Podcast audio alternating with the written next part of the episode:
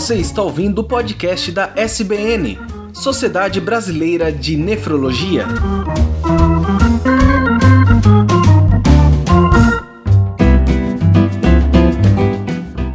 Ouvintes, sejam bem-vindos ao podcast da Sociedade Brasileira de Nefrologia. Eu sou Tarek Fernandes e hoje falaremos sobre acessos vasculares na hemodiálise. E também como host desse podcast, ao meu lado está a doutora Cíntia Vieira, que é diretora de políticas associativas da SBN e coordenadora do serviço de nefrologia do Hospital Ernesto Dornelles, em Porto Alegre. Boa noite, doutora. Boa noite, Tarek. Mais uma vez nesse podcast.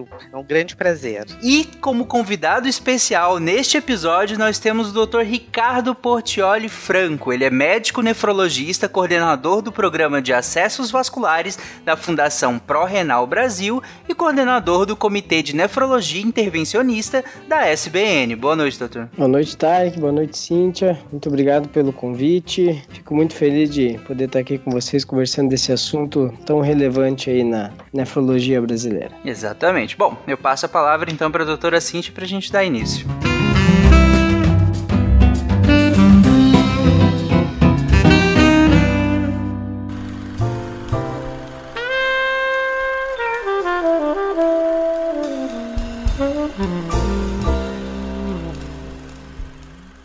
Boa noite, Portioli. Tudo bem Boa noite, com você? Tudo Olha, bem? é um grande prazer estar conversando contigo. Recentemente, no dia 10 de agosto, agora, né?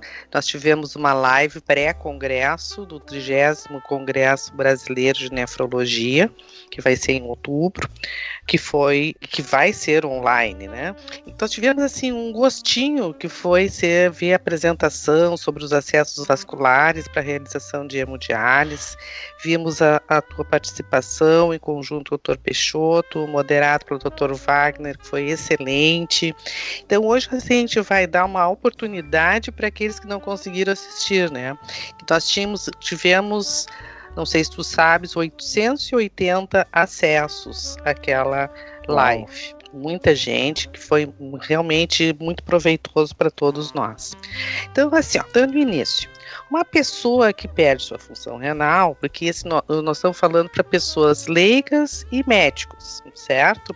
Então, uma pessoa que perdeu sua função renal, dos dois rins, em estágio final, como a gente costuma dizer, isto é, os rins que estão nesse estágio, não em paciente, eles não podem mais filtrar. Então, assim, as impurezas do sangue não podem ser filtradas e esse sangue limpo.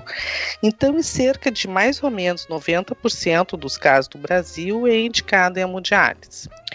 Para tanto, nós vamos precisar de um acesso, um acesso, um local por onde o sangue vai sair e entrar para o paciente novamente limpo, chamado acesso vascular.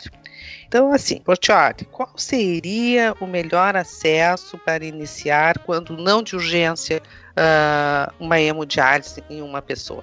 Qual do seu, na sua compreensão, que nos diria só o, o melhor acesso? Então, veja bem, é, nós temos basicamente três tipos de acesso, né? Dois que são considerados permanentes, que são as fístulas e as próteses, e um que geralmente, para a maioria dos casos, nós consideramos temporário, que são os catéteres para hemodiálise. Quando o paciente é planejado para começar a diálise, como você falou, não de urgência, né? É, o ideal é que a gente inicie a diálise por uma fístula arteriovenosa, que é uma, é um acesso vascular que tem menos, uma taxa de complicação menor, menos infecção, ele tende a durar mais e precisa de menos procedimentos para ser mantido. E o ideal é que a gente crie essa fístula no paciente quando ele tem uma taxa de filtração menor do que 20, que já é um paciente que é esperado que progrida aí para a necessidade de hemodiálise. É, e esse aí, essa fase de criação das fístulas antes do paciente começar a diálise é importante porque essas fístulas elas frequentemente não, não funcionam depois que a gente cria elas cirurgicamente. Então a gente tem aí quase metade das fístulas, 40, 50% das fístulas que vão precisar de um segundo procedimento e até 20% das fístulas que depois que são criadas não funcionam. Elas trombosam e, e, e acabam não sendo úteis no tratamento do paciente. Então,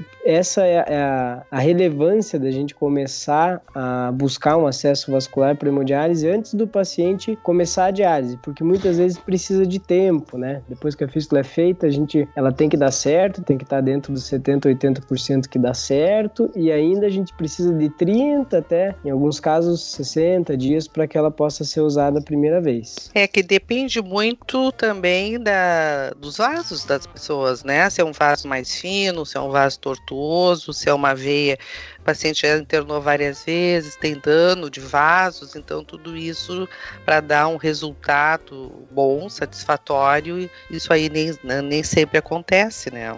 Sem dúvida. Então, como foi mencionado, uh, a gente está falando de uma pessoa que já sabe que tem um dano renal e que vem fazendo um acompanhamento ambulatorial, chegar lá nos 20% de função renal, ser encaminhado para a realização da fístula. E quando de urgência, que assim a grande maioria dos pacientes chegam numa emergência que nem sonhavam que poderiam ter algum problema de função renal, e descobre naquele momento que está com um sério problema de rim, de função renal, qual seria uh, a, a indicação de diálise, qual seria o acesso indicado. É, nesses casos de urgência, a gente não consegue escapar do uso do catéter central, né, do catéter de hemodiálise. Então, como eu mencionei para quando você confecciona uma fístula ou uma prótese, esses são acessos que precisam de um planejamento, né? São acessos que são feitos através de cirurgia e demoram algum tempo para poder ser usado. Na urgência, no paciente que não sabia que era renal crônico e chega lá no pronto-socorro interno e precisa da hemodiálise de urgência, é, a gente usa os catéteres de hemodiálise, né? Existem dois tipos, um que é usado mais na urgência, que é um catéter duplo lumen não tunelizado, então ele é só um dispositivo que entra na veia ali e vai até praticamente lá o, o átrio direito, o coração, e serve para a gente fazer a filtragem do sangue, como você comentou, e esse que é usado na urgência, e idealmente, né, não deve ser usado por mais de três semanas, se esse paciente acabar recebendo alta ainda com o catéter, idealmente a gente faz a troca para um catéter tunelizado, que tem um túnel túnel ali no, no, subcutâneo, embaixo da pele. Tem um manguito, né, um cuff, que vai fazer a fibrose desse catéter embaixo da pele e vai prevenir a, a, a infecção. A gente tem visto, então, a indicação do catéter tunelizado uh, para aqueles pacientes que já têm uma dificuldade grande de acesso venoso e que vão ficar mais tempo com catéter. Uh, segundo, eu, eu, gostaria que fosse comentado antes da gente continuar, assim, ó, o último guideline quer dizer, a última orientação que nós temos, que os nefrologistas seguem muito, que é a CADIGO, agora, aplicado em 2020, uh, ah, nos Estados Unidos, eles têm mostrado muita a, a utilização já do, do catéter tunelizado uh, antes da fístula, mas isso para nós continuamos com a fístula primeiro, né? É, o, o que eles sugerem no, no último guideline ali de acesso vascular é que esse acesso seja mais personalizado. Na verdade, aqui no, no Brasil a gente não escapa do catéter, né? Mais de 80% dos pacientes começa a hemodiálise por, por catéter, né? Porque a grande maioria não sabe que tem o, o problema renal, né? Então, o, o, a indicação do, do, do fístula first, né? De, da fístula ser o melhor acesso, ela ainda existe, mas o que eles adicionaram ali é, é o, o catheter last, que é o catéter por último, né? Então, é tentar achar outros acessos que não o catéter para esses pacientes, mas realmente tem alguns pacientes que a gente não tem condição de fazer fístula, né? Pacientes muito idosos, como você mencionou, mencionou com os vasos muito pequenos, é, que ficaram internados muito tempo, ou aqueles pacientes que não têm uma expectativa de vida muito longa, né? O paciente com, uhum. com um tumor aí avançado em hemodiálise, às vezes paciente com cirrose avançada em hemodiálise.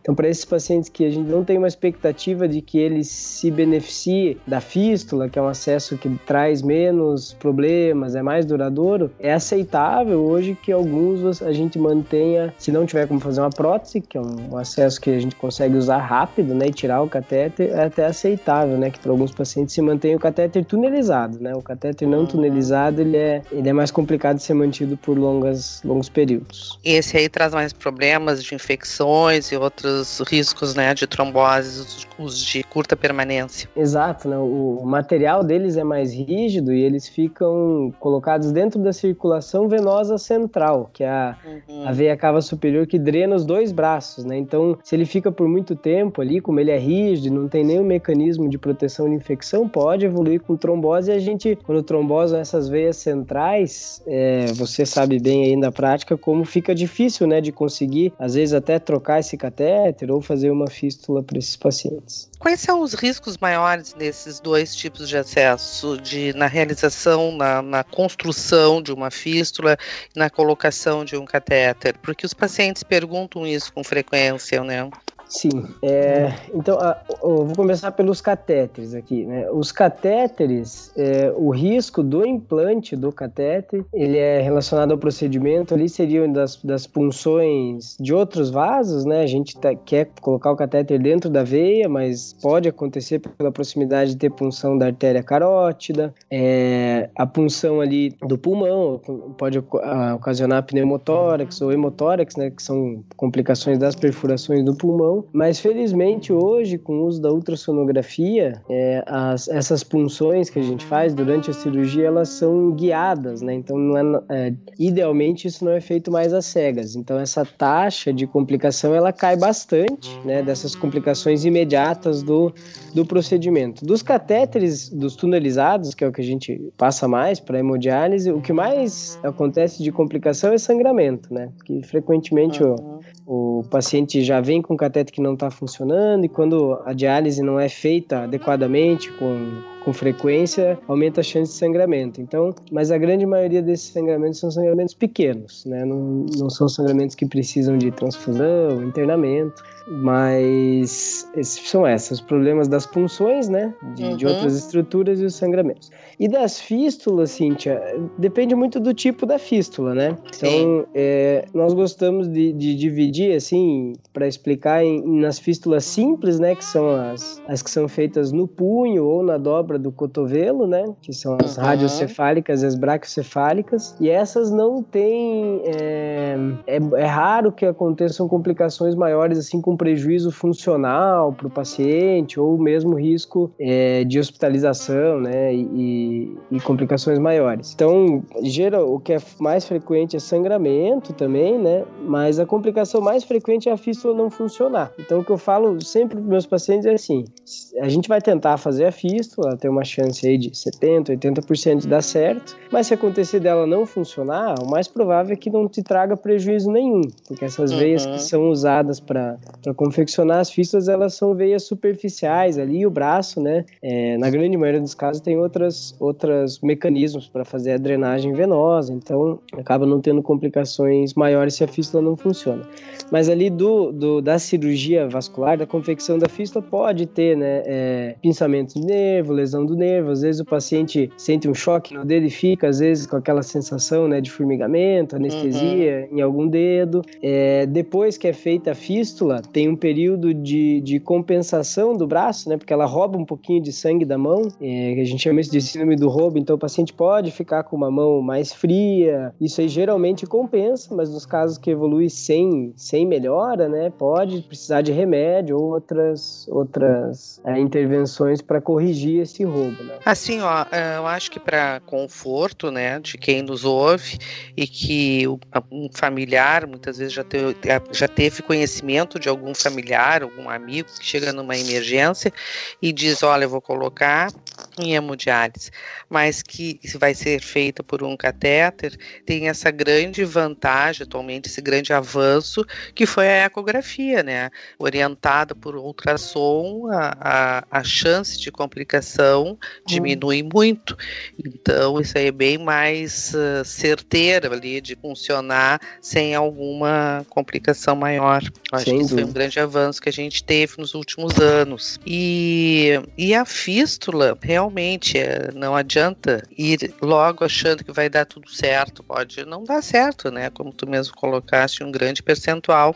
E às vezes serve só para dilatar mais um pouco a veia, para no próximo, no, na segunda vez, já tá mais chances dela dar certo, né? É, sim. Como é que tu explica assim, ó, para pessoa, as perguntas pacientes, o que, que é a fístula, afinal, que, que, que é uma fístula? A, a, gente orienta o paciente o que, que é uma fístula, uhum. né? Eu, como é, que, como é que tu explicas isso aí? É, é, isso é uma coisa que eu faço diariamente, né? Então, é. tem muita, tem muita, eles, quando eles começam a hemodiálise, estão com catéter, eles veem as fístulas dos outros pacientes, e isso assusta muito, né? Porque tem algumas fístulas uhum. que ficam grandes, tem sangramento, e aí eles põem a mão na fístula dos outros pacientes, às vezes eles acham que tem um motorzinho, alguma Leva coisa um ali dentro. Leva um susto, sem dúvida.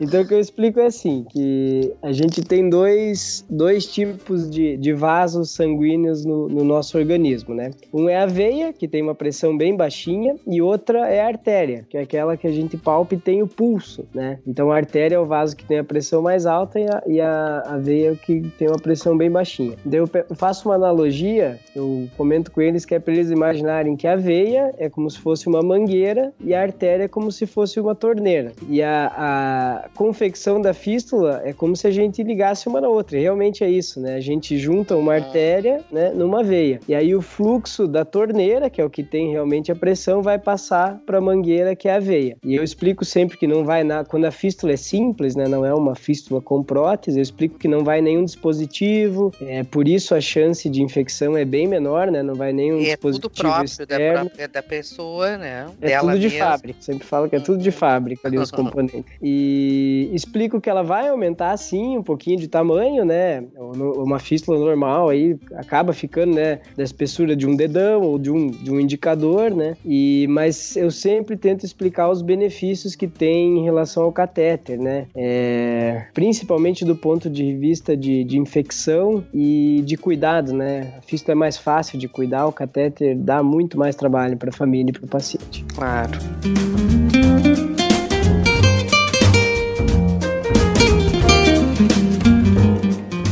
Assim, ó, é, o que, que a gente espera que no momento que faça uma fístula é que dure, né?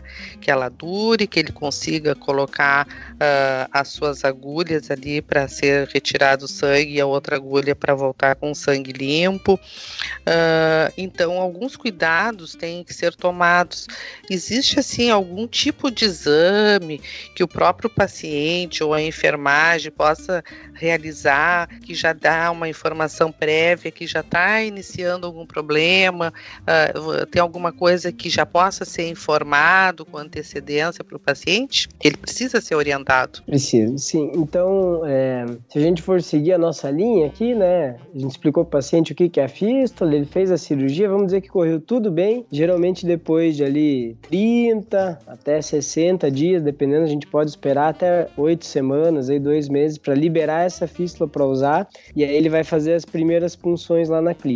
Eu tento sempre mostrar para os pacientes, quando ele está com a fístula normal, nessa época da liberação, como que ela tem que ser, né? Então, a fístula normal, quando nós colocamos a mão em cima dela, ela tem que ter o frêmito, né? Que é aquela sensação de vibração que uma fístula normal tem, e ela tem que ter um pulso, né? É, e eu mostro duas coisas para ele. É, o pulso, ele não pode ser, a fístula não pode ter só pulso, aquele pulso bem duro, né? Então, o que que eu faço para mostrar para ele uma fístula que está com problema? Vamos dizer que ele fez uma fístula no braço braço, na, na dobra do cotovelo. Eu vou lá e aperto o braço dele lá em cima e, e fecho a fístula com a minha mão lá em cima e ela fica bem dura, né? E eu peço para ele, o familiar, colocar a mão e eu falo: Ó, se a tua fístula ficar assim, sem o frêmito, que é aquela sensação da vibração e bem dura, você volta aqui pra gente ver. E, e se ela tiver um problema na entrada, né? Eu aperto a entradinha da fístula ali, onde foi feita a anastomose, a cirurgia, e ela fica bem fraquinha, né? Ela fica difícil de palpar até. Eu peço pro paciente colocar a mão e ver que se ela ficar daquele jeito, provavelmente vai ter dificuldade de punção e também é para ele vir nos procurar. Então, pro, o paciente eu acho legal de orientar, porque o paciente ele, ele tá sempre com a fístula dele, né? Uhum. Então, não tem ninguém que possa colocar a mão ali 24 horas por dia, eles conhecem, né?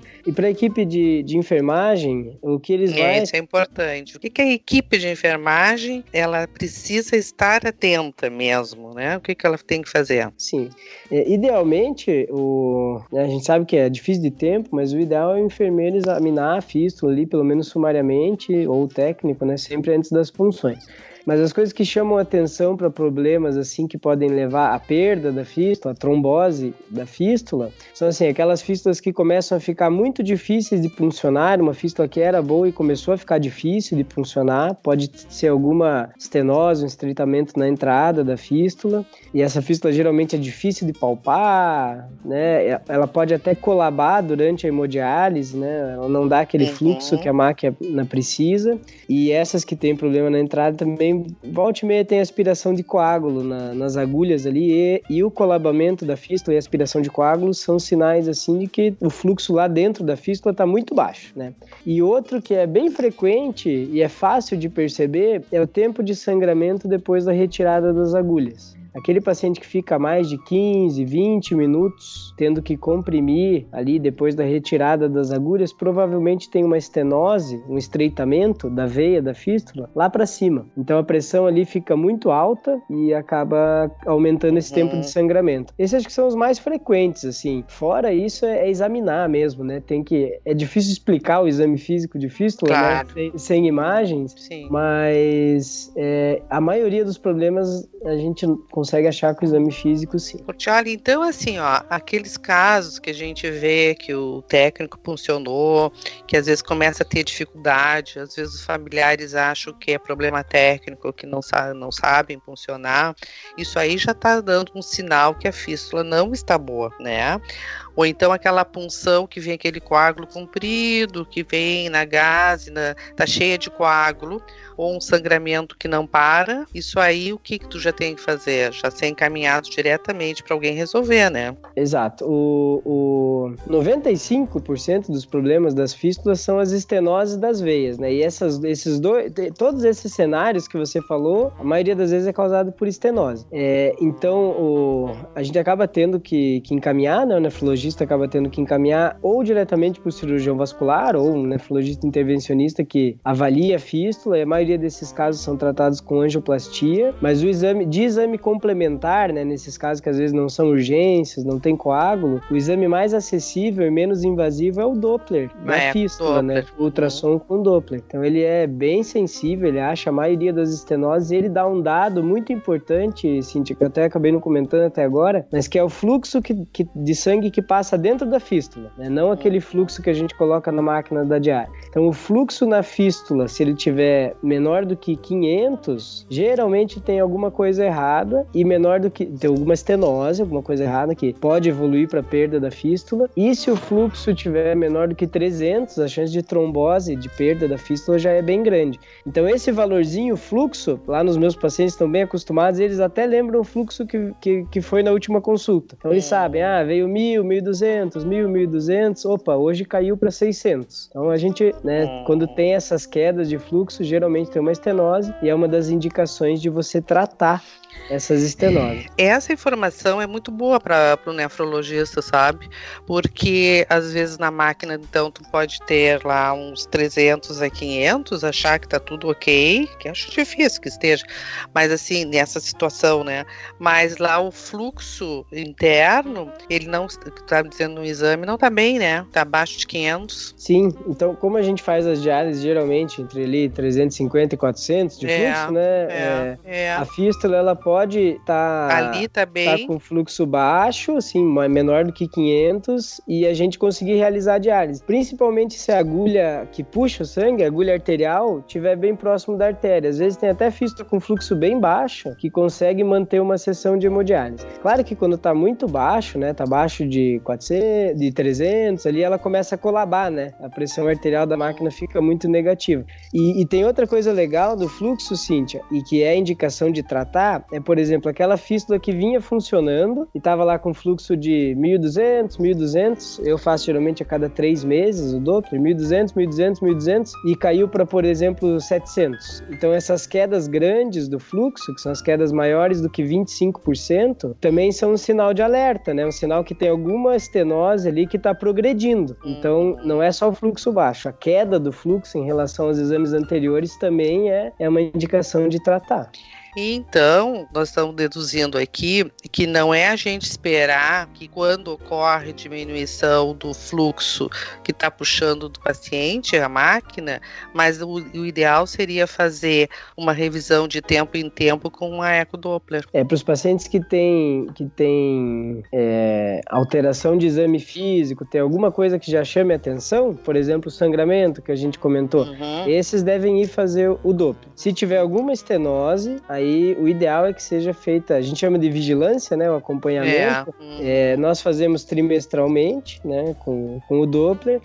Mas a, o importante é que a gente não deixe essa fístula parar, né? Porque claro. quando ela para, o trabalho pro, é. geralmente é o cirurgião vascular salvar a fístula e o sofrimento para o paciente e a, chance de dar certo são muito piores, né? Então, quando tem uma estenose, a gente acaba achando que, que ela realmente está causando sintoma ou diminuiu o fluxo é, consideravelmente, é justamente o que você falou, fazer uma vigilância, acaba pegando esses casos na hora certa e a gente trata antes da trombose. Certo.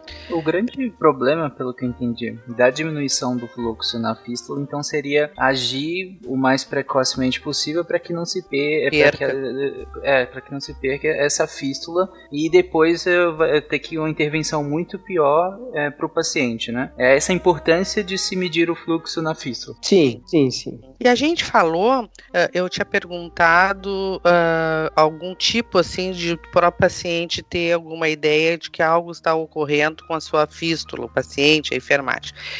E com o catéter, os cuidados com o catéter, porque a gente vê assim, o paciente às vezes come deitado na diálise e os farelos ali caem em cima ali de bolacha, ou então ele chega já com o curativo descolado, uh, tendo ali tá a amostra, o ósteo do catéter, né?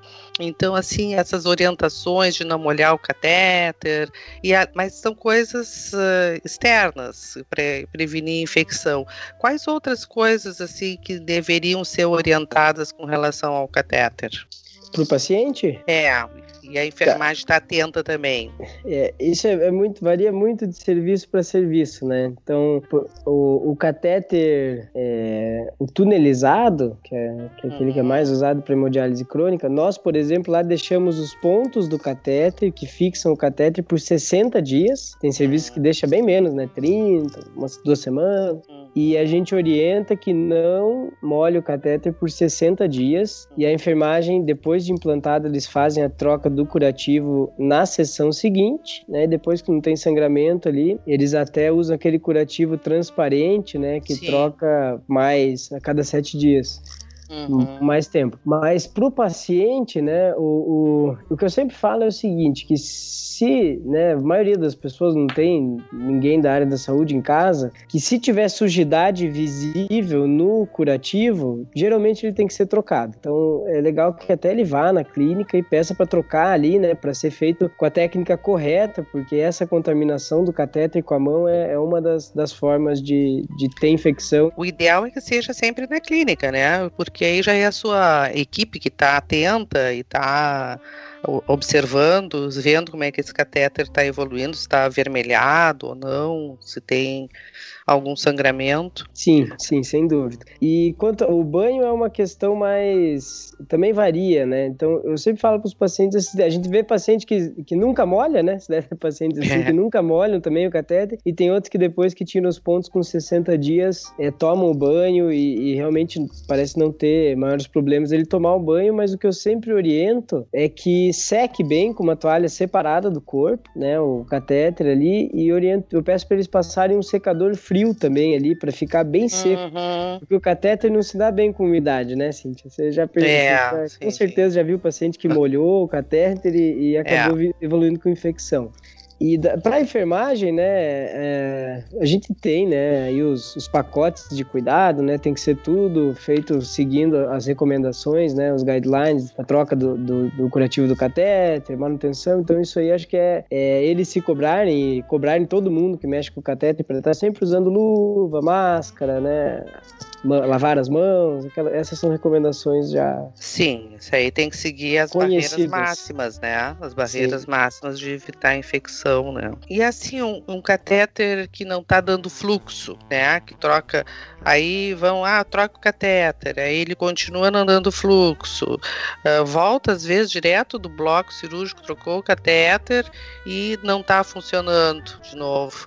O que que sugere isso? Já está dando uma, uma pista, um alerta de o que está acontecendo. Isso é frustrante para todo mundo, né? É, pra é um horror, paciente, né? Pro paciente, né? Principalmente, né? É, então, o, o, falando de catéteres, a gente foi falar das disfunções, tem basicamente dois tipos de disfunção, né? Aquele que acontece muito cedo, eu sei que você já falou de um paciente que trocou o catéter várias vezes, mas digamos que ele colocou o primeiro catéter lá. Se ele já não funciona na primeira semana ali, já sai sem função, é, geralmente é a posição. Ou ele ficou muito para baixo, né, está encostando ali na parede do coração, ou muito alto, está muito na veia e uhum. acaba não dando fluxo suficiente. E aquelas que acontecem depois, que é, é, vai entrar no que você comentou, as disfunções mais tardias dos catéteres geralmente são por oclusão ali, por fibrina. Então o catéter Sim. é um corpo estranho, vai juntando fibrina ali em volta e faz realmente uma capa em volta do catéter. Então é esse, a fibrina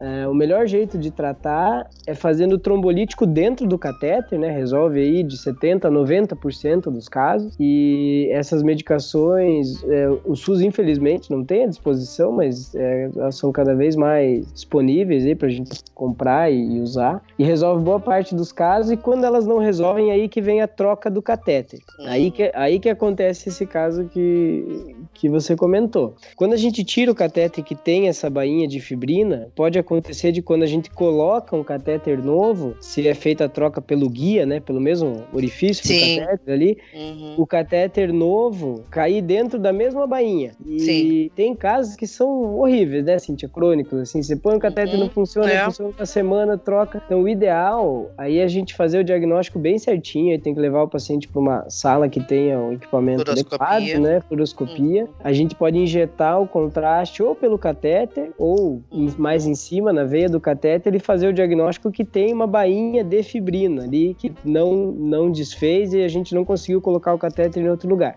Aí o que pode ser feito é uma angioplastia, uma dilatação com um balão dessa bainha, porque daí ela rasga e você consegue colocar o novo catéter fora dela e a gente espera que funcione. Claro que tem casos muito difíceis, né? Tem alguns pacientes, eh, eu já tive pacientes. É mais obesos, principalmente, que, olha, é impressionante. Você passa o catéter, ele não funciona, troca, não funciona, troca de novo, não funciona. E esses pacientes frequentemente vão esgotando os locais para colocar os catéteres e muitos a gente acaba colocando o catéter na veia femoral, na perna, para que ele consiga dialisar até achar uma outra solução, né? Então tem casos bem difíceis, sim, de catéter. É, é, uma, é muito frustrante, né? Muito. Porque o paciente ele fica adiando a diálise para fazer o seu acesso e ele necessita ou que o potássio está alto, ou tem outra alteração uh, metabólica de eletrólitos, e, e a gente fica nessa dificuldade do acesso, né? Que o acesso é algo fundamental que liga o paciente à máquina. Então, esse é um problema muito sério.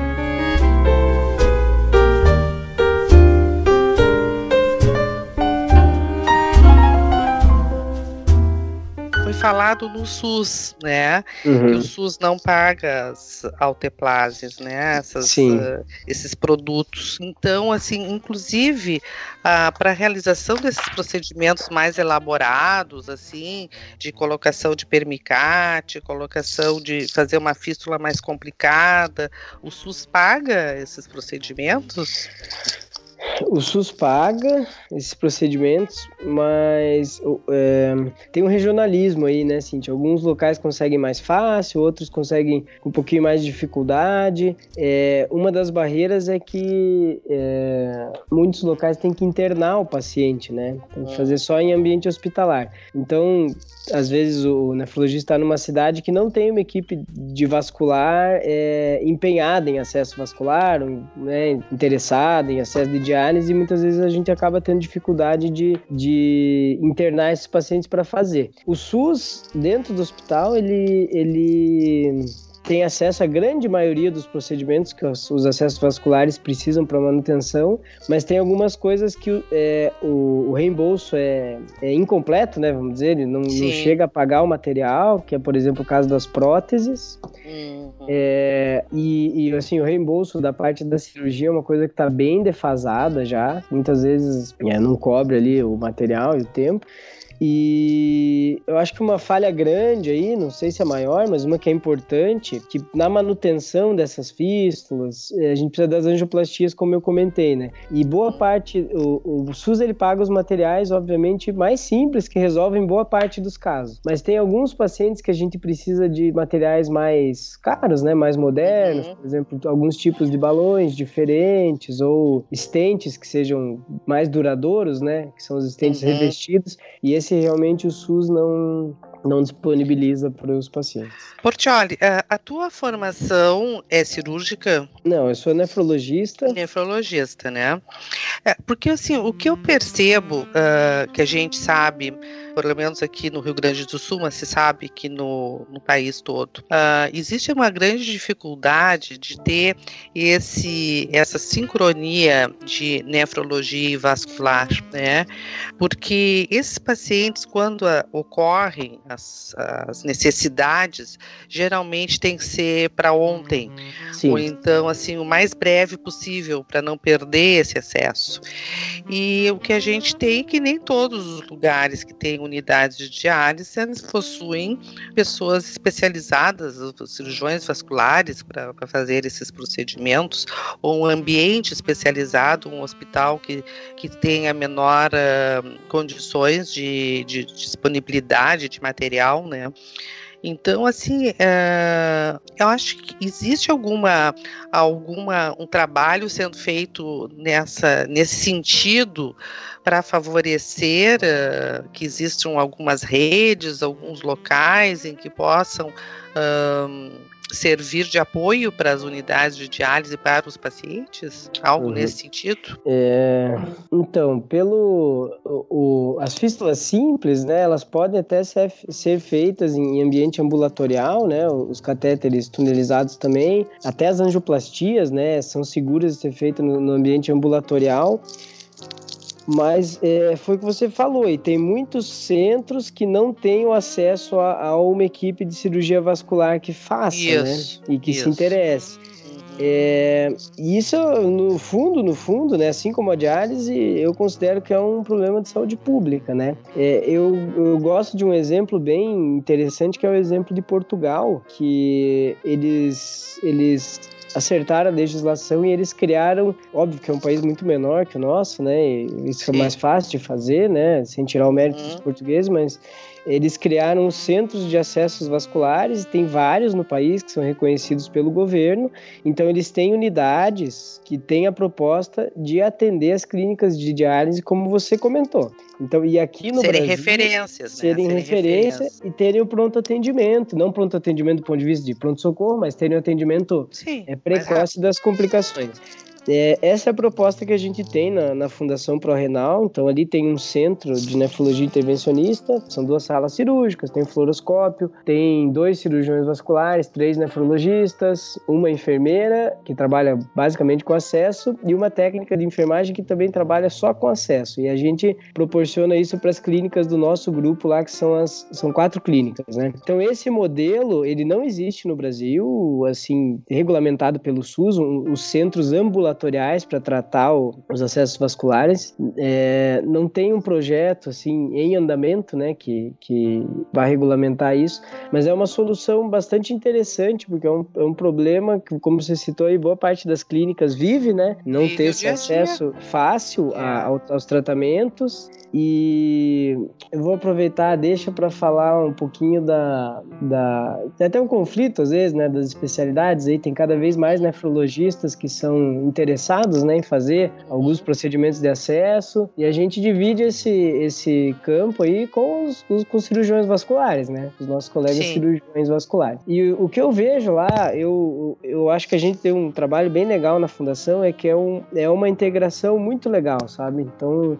eu, os cirurgiões trabalham junto com os nefrologistas. Em har harmonia. Em harmonia, então o foco tem que ser o paciente, né? Tem. É, eu acho que o cirurgião, às vezes, quando ele não gosta do acesso vascular, tem muitos bons cirurgiões de acesso vascular aqui no Brasil, né? Tem Sim. grupos muito bons, mas tem alguns que não, não gostam de fazer. Eles têm uma expectativa muito, muito baixa, né, com acesso vascular. Então o paciente acaba é, não, não sendo atendido aí com presteza ou tendo acesso a algumas terapias diferentes que precisaria, porque algumas equipes, né, cirurgiões, às vezes até os nefrologistas, né, têm uma expectativa mais baixa com acesso vascular. Então, integrar é uma das coisas que eu acho que ajudaria muito. E como você falou, ter centros especializados, eu acho que é, é pelo SUS mesmo, né, é uma coisa que poderia transformar essa realidade. Olha, eu tenho mais de 40 anos de formada, sempre nefrologista. Uh, eu entendo que assim nós estamos mais do que maduros para isso, porque a gente está vendo que precisamos então que uh, o próprio nefrologista possa também fazer casos que ele seja habilitado para fazer, que existam centros que possam também dar esse atendimento, seja isso uh, regulamentado e assim deveríamos ter um, um movimento para isso. Acho que a própria sociedade, a SBN, junto com outras, outras entidades também da nefrologia, porque isso está faltando para a gente ter uma qualidade melhor do atendimento paciente renal crônico, inclusive para a sobrevida dele, né? Então acho que nós temos que agora no futuro breve, futuro breve, uh, nos dedicarmos a isso. Sim, sem dúvida. O, é, nós propusemos, né, no Comitê de, de Nefrologia Intervencionista, nós elaboramos uma codificação nova para os acessos vasculares ali. Isso, isso. Sugerindo trabalharam. Que, exato, que pudesse ser feito ambulatorialmente. Sim. Enfim, mas. É, Sem resposta. É, o orçamento é sempre uma barreira, né? A diálise é, uma, é um orçamento grande do, do Ministério da Saúde. A gente precisa de mais, né? Porque, até porque isso, no fim das contas, se prova custo efetivo, né? Tem trabalhos que mostram que se você salva uma fístula e deixa de passar o catéter, aquele custo se paga, porque e, o catéter dá muito mais infecção. Se fizer antes, né, o diagnóstico, não vai precisar internar, vai fazer isso de ambulatório, não Exato. vai chegar a ter, não vai perder a fístula, precisar de outro acesso, não vai ter infecções, com isso aí o custo diminui. Sem então, dúvida. isso aí a gente se sabe, né, qualquer gestor que lida com qualquer outra área, sabe, se fizer precocemente, tu vai estar evitando ali adiante internação e complicações que vão ser, vão reverter mais para os cofres públicos, né? Inclusive para os convênios. Então, acho que nós temos que melhorar isso para melhorar a qualidade do atendimento do nosso paciente.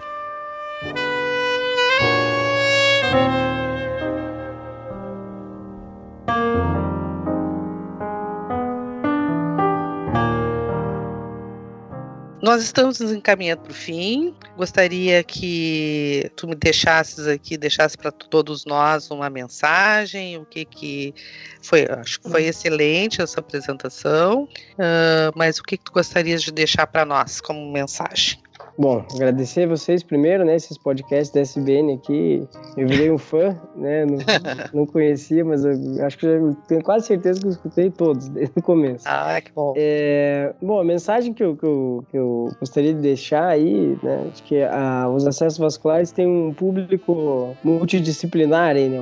Os pacientes, os familiares, os, os cirurgiões, nefrologistas, enfermeiros, enfim. É, mas o foco que eu sempre falo lá para nossa equipe é que o foco tem tem que ser sempre o paciente, né? Então, a grande maioria desses casos de acessos vasculares tem que ser visto com mais presteza, né? É, eu sinto também uma falta, às vezes, de por, justamente pelo que nós comentamos aí, de não ter acesso aos tratamentos, né? Que é, muitas vezes a gente, de, de, alguns serviços, né, deixaram de, de examinar, de procurar o problema, né? Mas tem muita coisa que pode ser feita, né? A, a, as fístulas que dão problemas, tem, tem maneira da gente manter elas funcionando por mais tempo. O, a equipe de enfermagem tem um papel fundamental nisso aí, então quanto mais eles souberem, mais se informarem, né? Quanto mais a gente passar para o paciente que ele tem que saber que o sangramento né, longo é uma coisa que pode ser um problema da fístula, quanto mais a gente trocar informação sobre os acessos vasculares, melhor vai ser para todo mundo. É, para os nefrologistas, né, que gostam de fazer procedimento, aí alguns procedimentos é,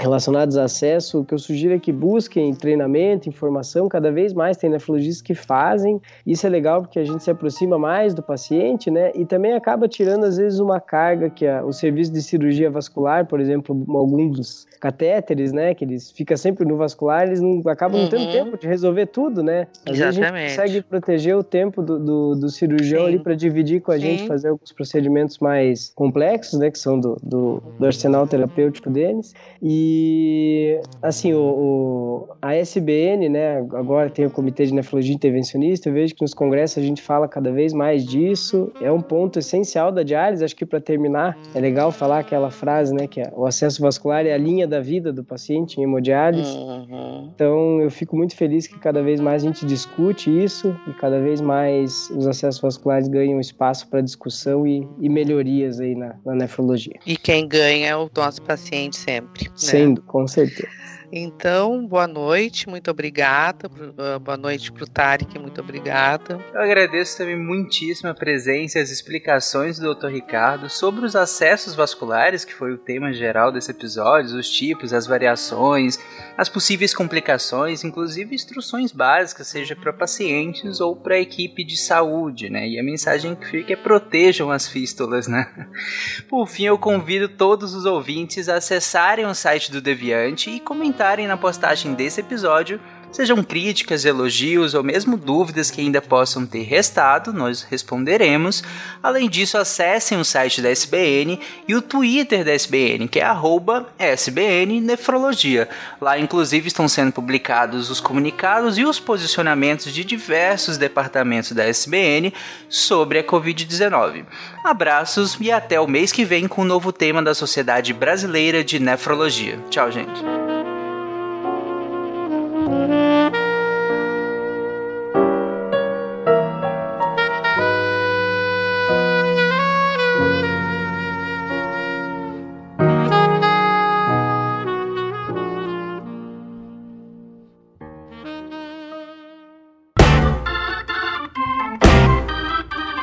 Você ouviu o podcast da SBN, Sociedade Brasileira de Nefrologia.